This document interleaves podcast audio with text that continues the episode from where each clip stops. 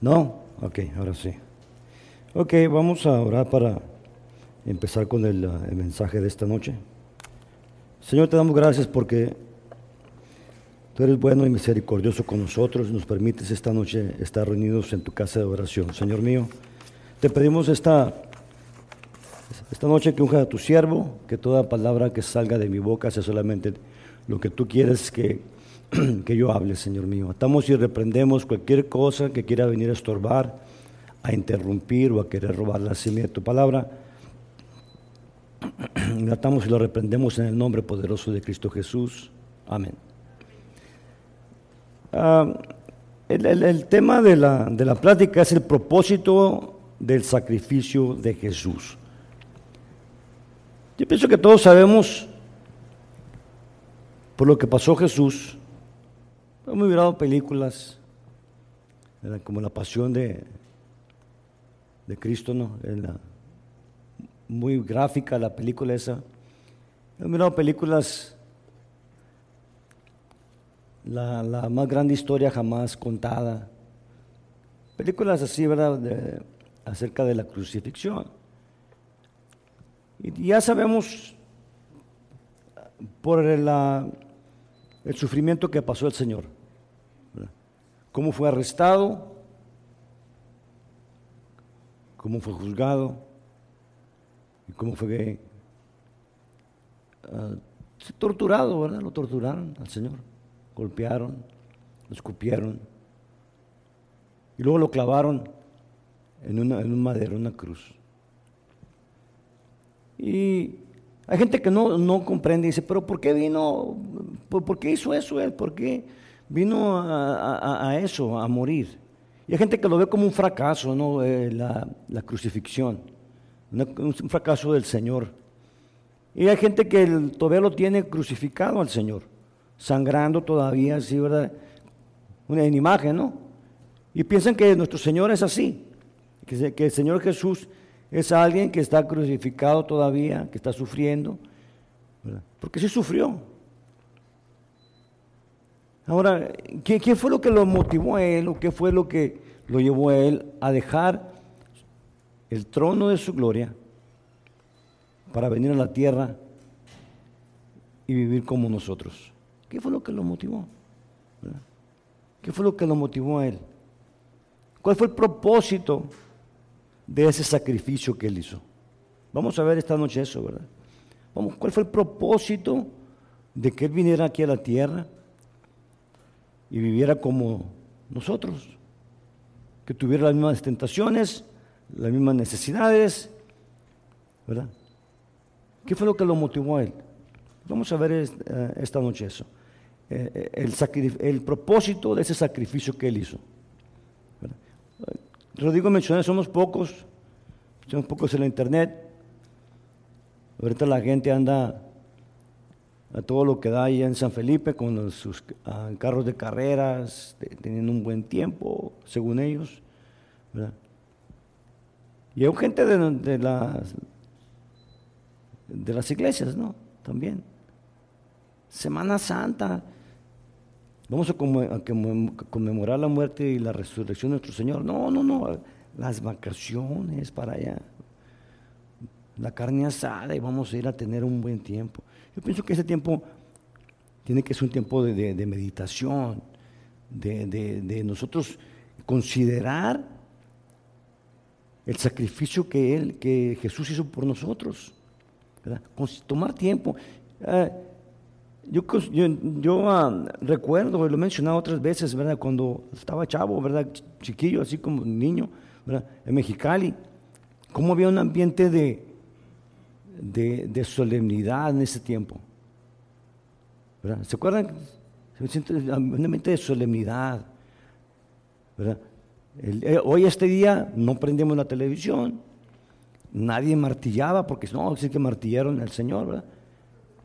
Nadie martillaba, no oíamos el radio, no había música, ¿verdad? ¿Por qué? Porque había ese ambiente de, ah, de reverencia, de solemnidad. Y durante el transcurso de los años se ha perdido más y más eso, a tal punto de que ahora eh, la- la- estas celebraciones, una, te- una celebración ¿verdad? Que, la gente celebra y no sabe ni lo que celebra, ¿verdad? Solamente uh, están celebrando que tienen vacaciones y que pueden um, hacer las cosas que quieren hacer. Jesús, vamos a ver, Jesús vivió aquí en la tierra como hombre. Um, más o menos por, bueno, vivió por 33 años, ¿no? Su ministerio duró solamente tres años y medio, más o menos, promedio. Y cuando vemos la manera que Él sufrió y murió en la cruz del Calvario, nos podemos preguntar, ¿no? Lo que estoy mencionando, ¿cuál fue el propósito de ese sacrificio que Él hizo? Y la, y la gente piensa, miren, hay que tener cuidado. Yo sé que hay gente que predica, que enseña, bien intencionada, que se en un diálogo representando a, Dios, cuando en realidad la palabra de Dios nunca menciona lo que ellos están diciendo. Dicen, cuando Jesús estaba crucificado en la cruz del Calvario, dice, Satanás y sus demonios estaban ahí y estaban diciendo, lo tenemos, lo hemos atrapado. ¿En dónde dicen la palabra de Dios? No dice eso. Lo he mencionado esto porque, porque a veces que se en un diálogo y, la gente dice, ¡ay! Y, piensan que Dios dijo eso. Dios no dijo eso porque no está en la palabra de Dios. Hay que tener cuidado con eso de, querer hablar algo que no está escrito. ¿verdad? Hay que se ventan en lo que se llama alegorías, ¿verdad? Como una historia, algo, algo que, está, que no está ahí. ¿verdad? Entonces tenemos que, que entender que lo que está escrito es lo que está escrito. Esa es la verdad. No le podemos poner de más, no le podemos poner de menos a la palabra de Dios. Su ministerio duró tal vez duró tres años y medio más o menos, ¿verdad? En ese tiempo él hizo milagros, ¿verdad? Proezas, hizo milagros y no, hizo cosas que, que nadie dice, dice, alguien le dijo, sabemos que nadie puede hacer estas cosas que tú haces si no viene de Dios. Hasta los mismos religiosos lo reconocían. Cosas grandes, y no fue algo, no fue algo, fácil lo, que hizo, y, no dejar que, lo golpearan y dejar que lo clavaran. Dice que estaba orando en el, en y que estaba sudando, y sus gotas eran como sudor, como gotas de sangre. Y le decía al Padre, Padre, si es, fíjese, este es Jesús, Padre, si es posible que pase de mí esta copa. ¿Por qué? Porque estaba tremendo el asunto, ¿no? Pero dice, no se haga mi voluntad sino la tuya. Y por obediencia, no, él fue sacrificado.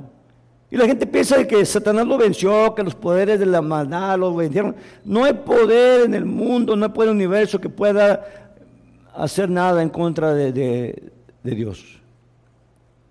Jesús lo dijo. Vamos a ver aquí qué dijo.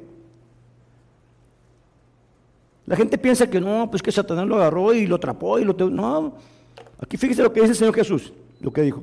Por eso me ama el Padre, porque yo pongo mi vida para volverla a tomar. Nadie me la quita, dice, nadie me la quita. Sino que yo de mí mismo la, lo pongo. La pongo, dice. Tengo poder para ponerla y tengo poder para volverla a tomar. Este mandamiento reside en mi Padre.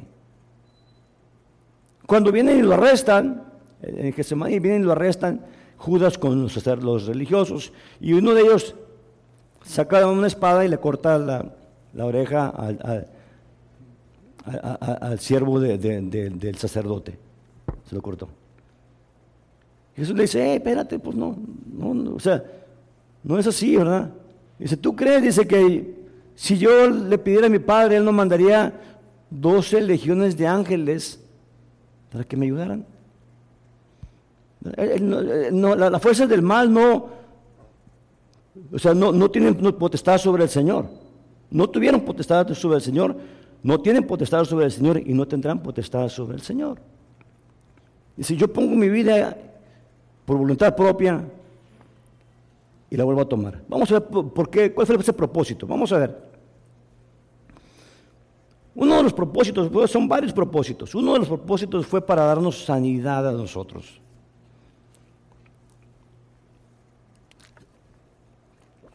Hasta ese tiempo, ¿verdad? Hasta ese tiempo estaba la ley. Los sacerdotes, los escribas hablaban la ley. Cuando se ponían a leer, leían la ley. Jesús viene Y cuando después de ser bautizado, el Espíritu Santo desciende sobre él en forma de paloma. Va al desierto a ayunar y a orar 40 días y 40 noches. Cuando regrese, dice, y regresó en el poder del Espíritu Santo. Y cuando entró a la sinagoga, como era su costumbre, dice la palabra de Dios, que se le dio a leer del libro de Isaías, donde dice la palabra de Dios, el Espíritu de Jehová está sobre mí porque me ha ungido. Dice, me ha ungido. Y ahí dice la lista, ¿para qué lo ha ungido Dios? Con el poder del Espíritu Santo. ¿Y qué pasa? Empieza a ministrar, empieza a, a llevar a cabo su ministerio. No bajo el poder del hombre, sino bajo el poder y la autoridad del Espíritu Santo. Y por eso los escribas y los fariseos no entendían. Dice, pues ¿cómo? Dice, este es un carpintero y viene a hacer estas cosas. Pero eso todo bajo el poder del Espíritu Santo. Vamos a leer aquí en Isaías se escribió, Isaías escribió, profetizó del Señor Jesús como 750, 800 años antes del nacimiento de Jesús. Había profetizado Isaías acerca de la venida de, del Mesías. Aquí vamos a ver cómo profetiza Isaías, Isaías acerca del Mesías. Él vino para darnos sanidad física. La gente que no cree, que no cree que podemos poner manos sobre los enfermos. Santiago nos dice en la palabra de Dios, está uno enfermo entre nosotros, llame a los ancianos de la iglesia. Y ellos van a venir, lo van a ungir y van a poner manos sobre ellos So, la persona que está enferma y va a ser sano y sus pecados serán perdonados. No, no, que nosotros perdonamos los pecados, pero Dios le va a perdonar los pecados. La autoridad y el poder de Dios. Eh, Jesús vino para darnos sanidad física. Rodrigo estaba mencionando ahorita acerca de su, nieta. Los doctores no se explican. Pues, y luego salen, no sabemos qué pasó, pero a lo mejor nos equivocamos. Ese es el poder y la autoridad del Señor. Yo he orado por gente y el Señor la ha sanado. Rodrigo ha orado por gente, el Señor la ha sanado. ¿Por qué? Porque creemos en la sanidad divina de parte de Dios. Él murió en la cruz del Calvario. Fíjese, hizo muchos milagros Jesús, pero como consecuencia de ese sacrificio que él hizo, nosotros recibimos, tenemos un beneficio que, o sea, tenemos todos estos beneficios que está hablando aquí la palabra de Dios acerca de la sanidad divina, ¿verdad? De poder orar por los enfermos. Es un beneficio como consecuencia de ese sacrificio que el Señor Jesús hizo. Podemos tener sanidad física. Isaías 53, 4 dice la palabra de Dios. Ciertamente llevó nuestras enfermedades y sufrió nuestros dolores, y nosotros le tuvimos por azotado, por herido de Dios y abatido. Él llevó nuestras enfermedades. ¿Cuántas enfermedades llevó él en, no, en la cruz del Calvario? Allí cuando estaba en la cruz del Calvario, no solamente llevó todo el pecado de la humanidad sobre él, fue puesto sobre él, sino aparte de, aparte de eso, también llevó todas nuestras enfermedades. Y le dice la palabra es que por sus heridas, por sus llagas somos sanos. Ese es uno de los beneficios, ese fue uno de los propósitos de, que Jesús viniera y sufriera por nosotros. ¿Para qué? Para darnos sanidad física. Sanidad física. Yo pienso que la iglesia tiene que tomar ese poder de nuevo, ¿verdad? De que habla la palabra de Dios y recibiréis poder cuando haya venido sobre vosotros el Espíritu Santo.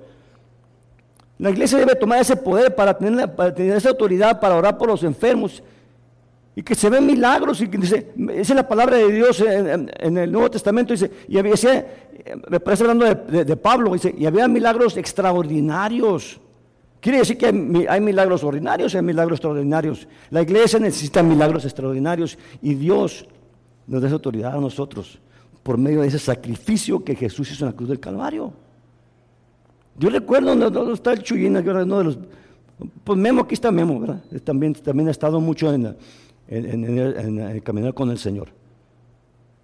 Años atrás yo me acuerdo que había campañas de, en las iglesias, ¿verdad? En ese tiempo no había eh, reunión. Fíjese, tenemos reunión jueves, viernes, somos poquitos. En aquel tiempo, lunes, martes, miércoles, jueves, viernes, sábado, domingo. ¿No es cierto, Memo? Y domingo nos aventábamos dos servicios seguidos. No, no seguidos, uno en la mañana, otro en la tarde. ¿Sí, Memo? Y había servicios de sanidad y la gente era sana y la gente era, ¿verdad? Recibía, había cosas, había milagros eh, que, en la iglesia. ¿Qué pasa el día de hoy? ¿verdad? Si Dios nos dice, Él llevó nuestras enfermedades en la cruz del Calvario, quiere decir que nosotros tenemos la autoridad. Ese fue el propósito de, que Jesús, um, del sacrificio de Jesús, de darnos sanidad física. Y con esa sanidad física, dice, Él llevó nuestras enfermedades. Nosotros tenemos la autoridad, de acuerdo a la palabra de Dios, de orar por los enfermos y serán sanos. Él, es, también el propósito del sacrificio de Jesús fue darnos sanidad del alma. ¿Qué quiere decir eso? Sanidad del alma. Hoy en día veo, así como tristeza, ¿verdad? Cómo la vida de muchas personas es son destruidas esas vidas a causa de, la, medicina, de la, de la medicina que trata con problemas psicológicos. ¿Por qué digo eso? Porque ni, los mismos científicos, ni los mismos doctores que, sacan esas medicinas y ha salido documentado en la televisión, no saben cómo afecta el cerebro. Entonces, enfermedades no, no son enfermedades, son ataques espirituales que quieren tratar con, con medicamento. ¿Por qué? Porque la iglesia no ha tomado su autoridad para venir en contra de estas cosas y que la gente sea liberada de, las enfermedades psicológicas. No todas las enfermedades son ataques espirituales, psicológicas, ¿verdad? Por la mayoría sí lo son. Y Él vino para darnos esa, esa sanidad a nosotros. ¿Cuántos, ¿Cuántos de ustedes creen que Jesús vino? Dice, dice que ah, para ordenar que se nos dé óleos de gozo en lugar de ceniza, y dice la palabra de Dios, manto de alegría.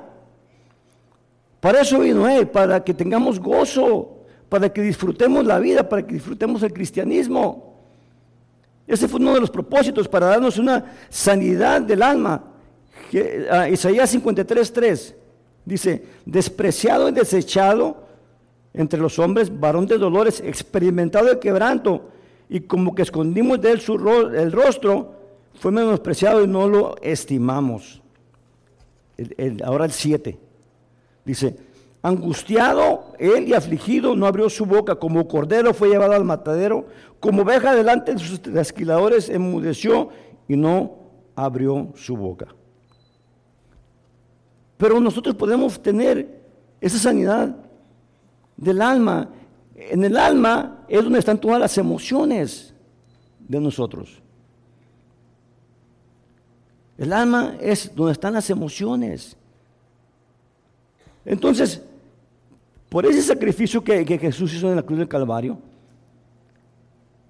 también podemos tener sanidad de nuestras emociones. Podemos, dice que vino para ordenar que se nos dé óleos de gozo en lugar de ceniza, que estemos, que estemos contentos, que estemos alegres. Otro propósito del sacrificio de Jesús es que Él murió por nosotros para liberarnos, liberarnos del pecado. ¿Cuántos saben que éramos esclavos del pecado antes? Cuando Él estaba en la cruz del Calvario y fue crucificado, ahí también llevó, ¿verdad? Esa esclavitud que teníamos nosotros. ¿Cuántos saben que éramos esclavos? Dice la palabra que éramos esclavos de Satanás. Y también nos damos cuenta, ¿verdad? Estábamos influenciados por el enemigo. Hacíamos cosas malas. Estamos esclavizados.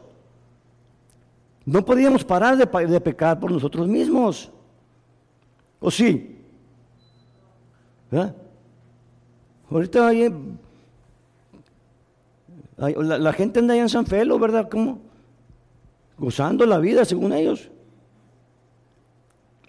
O en, los puertos, ¿no? Las playas.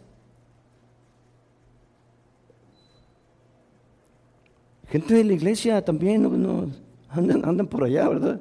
Entonces, ¿qué pasa? Él vino para darnos libertad, para liberarnos de ese pecado. Dice Isaías 35, de 6 a 9. Todos nosotros nos descarriamos como ovejas, cada cual se apartó por su camino, mas Jehová cargó en él el pecado de todos nosotros. Angustiado él y afligido, no abrió su boca. Como cordero fue llevado al matadero, y como oveja delante de sus trasquiladores se enmudeció y no abrió su boca. Por cárcel y por juicio fue quitado, y su generación, ¿quién la contará?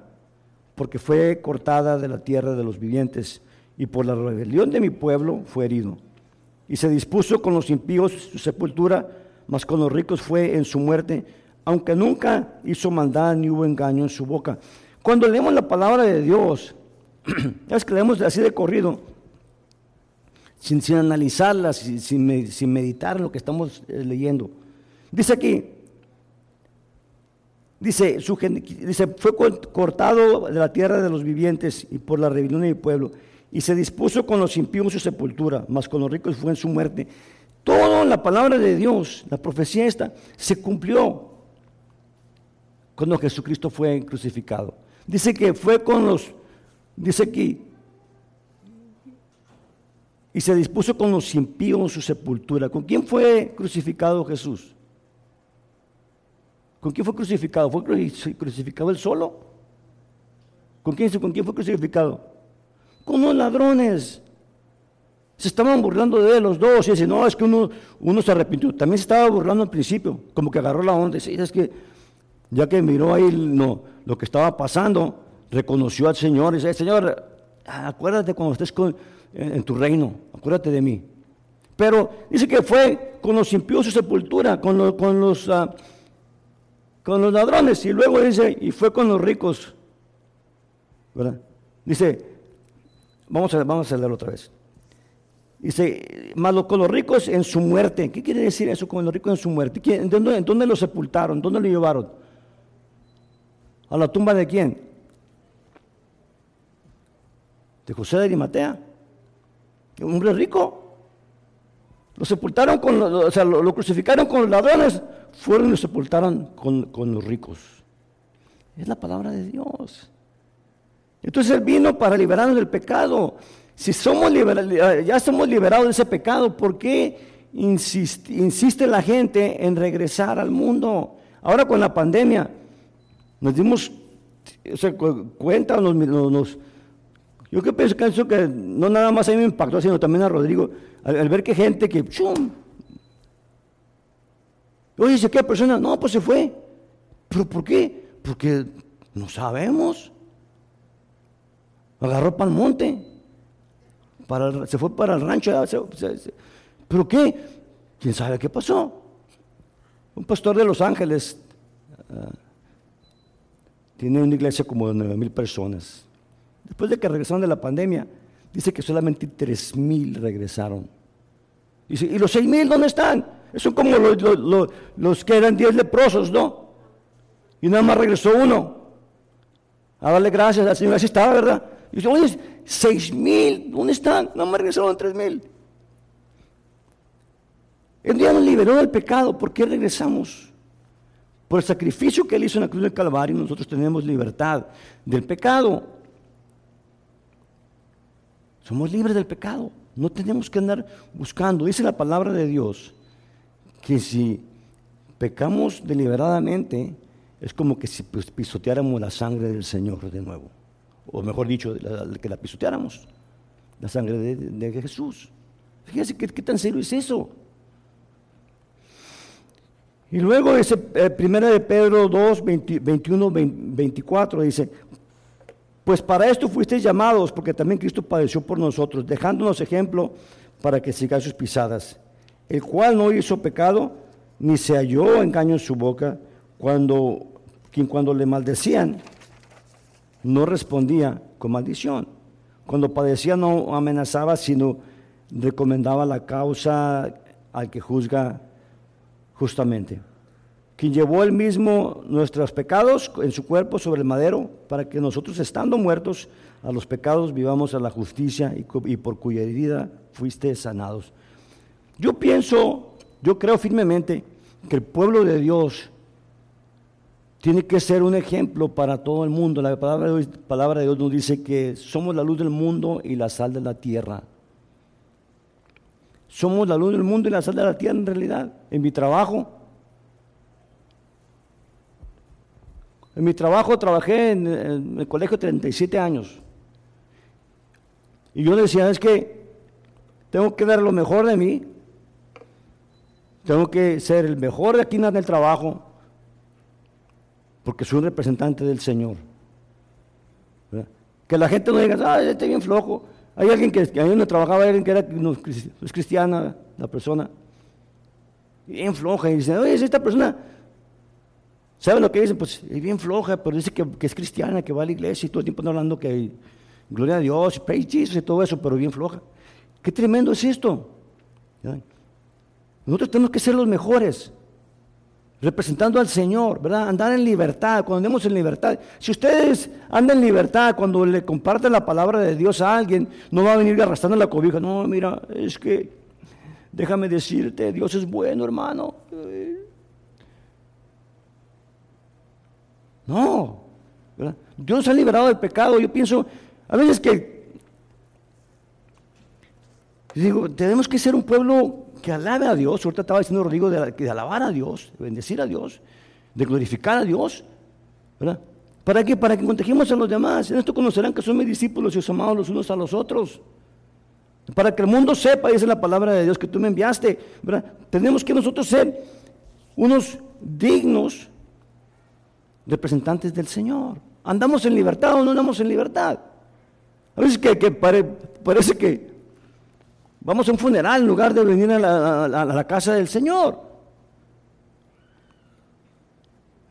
Somos libres nosotros, somos libres de pecado, somos, somos libres para, de, la esclavitud en que andábamos. ¿Para qué? Para nosotros servir al Señor Jesucristo, somos libres.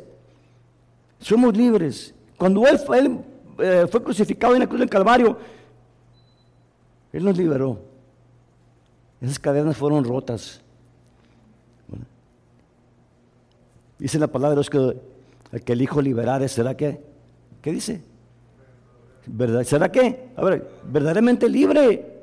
Y donde está el Espíritu de Dios, ahí hay libertad, dice la palabra de Dios. El pueblo de Dios tiene que ser un pueblo libre.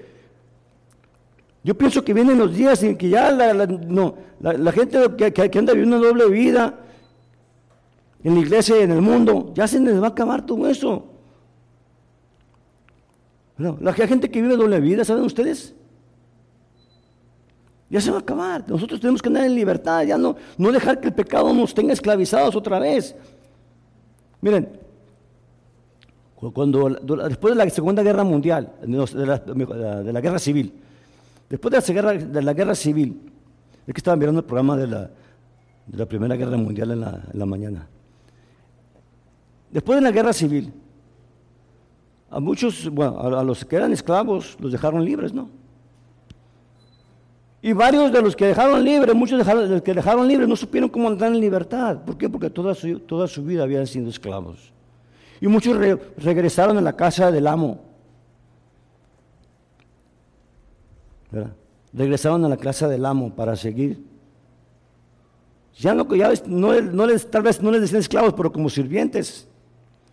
¿Por qué? Porque no sabían andar en libertad. Y así mucha gente el día de hoy, mucha gente cristiana, que no sabe andar en libertad. Y, regresa a la clase del que era su amo. ¡Ay! Y regresa a la casa del que era su amo porque no sabe cómo andar en libertad. Jesús pagó el precio. Eh, el, precio de nuestra salvación no, no es algo barato. Para que la gente lo tome a la ligera ahora sí voy, ahora no voy, me voy a tomar unas, vacaciones de tres meses, pues vas a ir, no, ay, no voy a ir. Soy, soy cristiano de temporada, brother. De temporada nomás. Cuando se ponga más fresco, entonces voy a la iglesia. Ya que se ponga calientito, más calientito, eh, me quedo en la casa. No tenemos que tomar a la ligera esta, esta, salvación que, que tenemos. ¿Por qué? Porque Jesucristo pagó el precio que nosotros teníamos que haber pagado, porque la palabra de Dios dice que la paga del pecado es muerte, más la dádiva de Dios es vida eterna. Entonces Él al morir en la cruz del Calvario Si lo vemos de esta manera, Él tomó el lugar que te, tocaba a ti y a mí. Ahí en medio, el que merecía estar en la cruz del Calvario éramos nosotros. Se, dicen, los, teólogos dicen que Barrabás fue la representación de la humanidad. Cuando lo dejaron ir. Él merecía morir, pero Jesucristo tomó el lugar de él. Sí, en medio de los dos ladrones. Nosotros tenemos que andar en libertad, tenemos que no, no regresar a ese pecado. Ahora, otro de los propósitos del sacrificio de Jesús fue para darnos paz.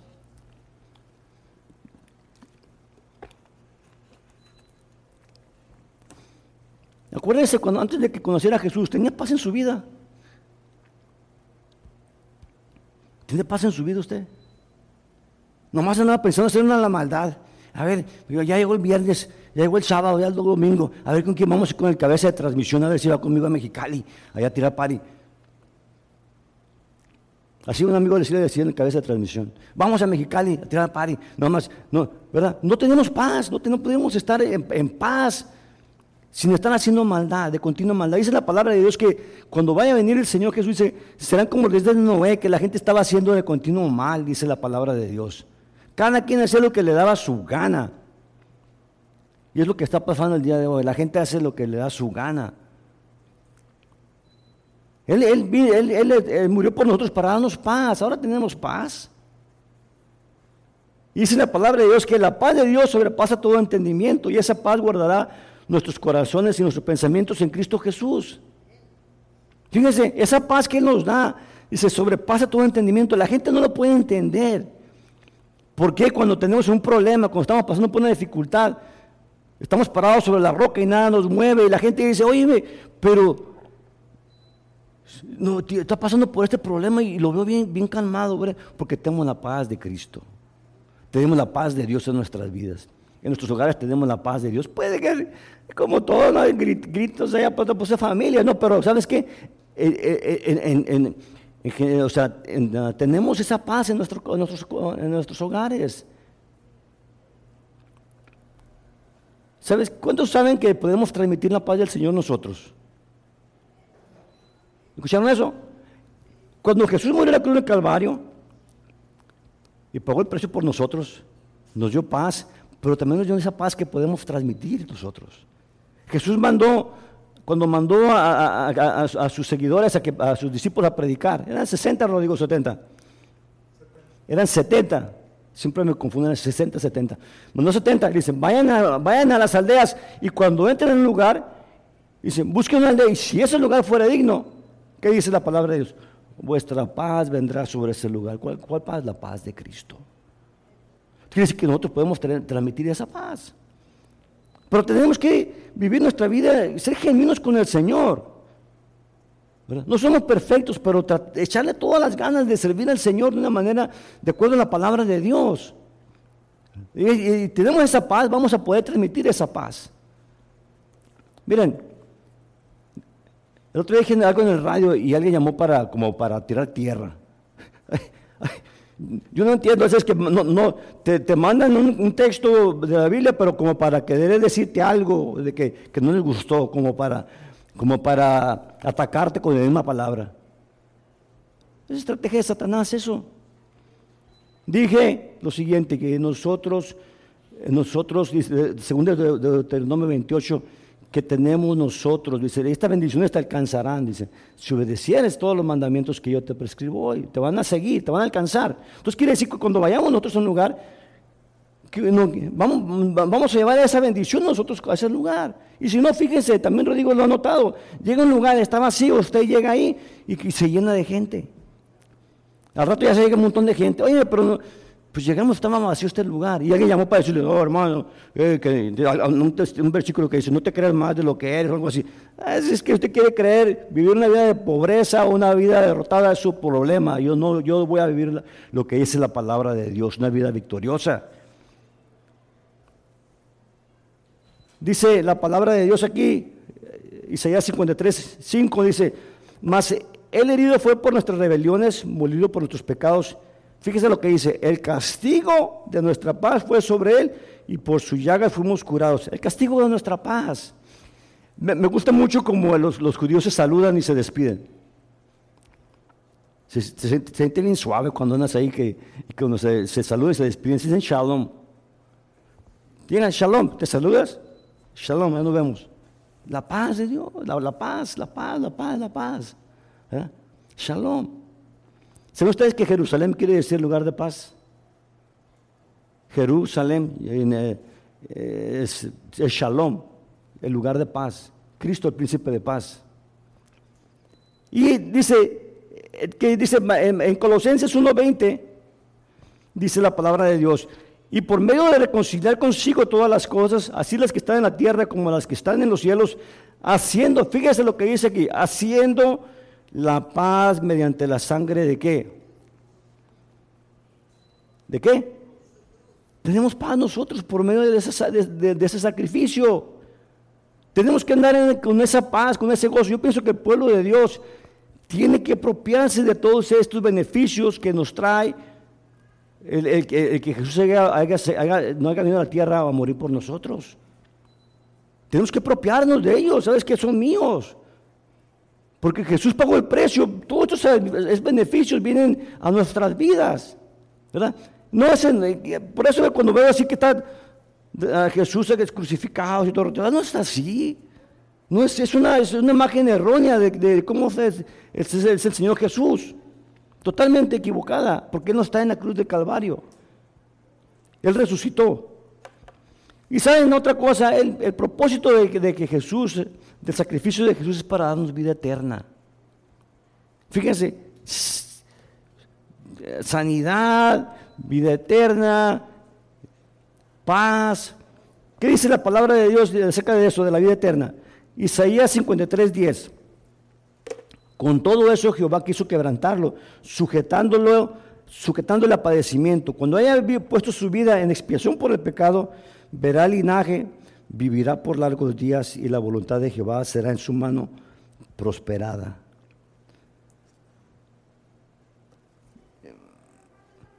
Romanos 6:23. Porque la paga del pecado es muerte, más la dádiva de Dios es vida eterna. ¿Vida qué? En Cristo Jesús, Señor nuestro. Vida, la paga, bueno, lo decimos muy seguido a veces, porque la paga del pecado es muerte, más la de Dios es vida eterna en Cristo Jesús. Vida eterna. ¿Ustedes saben cuánto es la eternidad? Podemos medir la eternidad. Por siempre. Aquí vamos de pasadita. Tengo 62, aunque no parece, ¿verdad? Pero tengo 62 años. Y, me, doy cuenta cómo la vida pasa volando. Pero al mismo tiempo que veo que la vida pasa volando, y sabes qué, pues allá donde, va, donde, voy, allá no va a haber, nada, no va a haber fin de, de la vida. Por la eternidad, voy a pasar la eternidad, vamos a pasar la eternidad con nuestro Señor por medio de ese sacrificio que Jesús hizo. Él pagó el precio por nuestra salvación y por nuestra vida eterna. Y vamos a pasar la eternidad delante de la presencia de nuestro Salvador. Dice la palabra de Dios que vamos a estar en la Nueva Jerusalén. ¿Se imaginan ustedes todo esto? ¿Se imaginan? Ahí lean, ahí en Apocalipsis, esta, ahí se describe como la Nueva Jerusalén, vamos a estar nosotros. Dice Juan, y vi descender del cielo la Nueva Jerusalén. Dice, venía, venía descendiendo. Ahí vamos a estar nosotros. Dice que no va a haber necesidad de luz ni de luna, no va a haber necesidad de luz porque Dios mismo es la luz.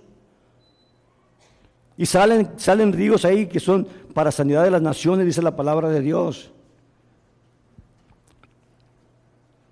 Y dice que en, los cimientos, ahí en el muro, dice que va a haber, van a estar los, nombres de, las tribus de, de los apóstoles, van a estar ahí.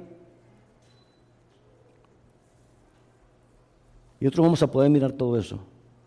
Vamos a andar ahí nosotros. Y todo eso porque por el sacrificio que Jesús hizo por nosotros. Por eso no debemos de, tomarlo a la ligera como algo, algo, algo que, sin valor. Lo que Él hizo fue dar su vida por nosotros. Y Él dijo, nadie, me quita mi vida, yo la pongo y la vuelvo a tomar, dice el Señor, yo la pongo mi vida. ¿Por, ¿Por, qué murió Jesús? Él murió simple y sencillamente porque nos ama. ¿Saben ustedes? ¿Saben ustedes que Dios lo ama? A veces, que, a veces que la gente puede pensar, es que nadie me quiere, pero Dios nos ama, Dios nos quiere. Nos quiere de tal manera, y el amor de Él es incondicional. Él es incondicional su amor. No hay nada que podamos hacer nosotros para que Él nos quiera más. ¿Saben ustedes eso? No hay nada que podemos hacer nosotros. La gente piensa que por obras, oh, si hago obras. No, no, no. Dios nos quiere igual. Romanos 5, del 6 al, 6 al 8, dice la palabra de Dios. Dice, porque Cristo cuando aún éramos débiles, a su tiempo murió por, por los impíos. Ciertamente apenas morirá alguno por, por un justo. Con todo pudiera ser que algunos hagan morir por el bueno. Mas Dios muestra su amor para con nosotros en que aún siendo pecadores, ¿qué dice? Cristo murió por nosotros aún siendo pecadores, aún siendo malos, aún siendo personas malas, aún siendo bueno, desobedientes. Él murió por nosotros. Él vino y dio su vida por nosotros. ¿Por qué? Porque nos ama. Y luego, lo que todos conocemos, el versículo que todos conocemos, Juan 3:16, porque de tal manera amó Dios al mundo, que ha dado su Hijo unigénito para que todo aquel que en él cree no se pierda, más tenga vida eterna. Porque, ¿Cuál fue el propósito de venir aquí a la tierra? Aparte de lo que ya mencionamos, para, para mostrarnos su amor, que tanto nos ama. Y Él vino y pagó el precio, precio de sangre, y murió por nosotros. Que, que, eso nos motive a cada uno de nosotros a, a echarle más ganas, a, las áreas de nuestra vida que, este, que no están bien o que estamos batallando, que el Señor nos ayude de verdad a, mejorar, a ser mejores. en realidad, llevar a cabo la gran comisión, testificar a los demás. Imagínense si, alguno de nosotros se sacara la lotería, a decir, oye, ¿por qué tienes tantas, tantas, tantas riquezas? No, pues es que no te puedo decir. ¿verdad?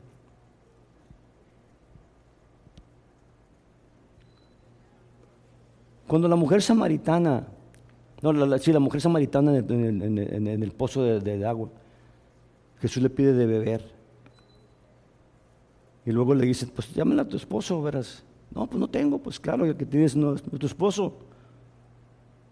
Y ya comenzó a hablar con ella y dice que ella corrió rápido y fue y le dijo a la gente de la aldea, hey, ahí está uno y me parece que es profeta porque me ha hecho toda mi vida, me ha hecho todo.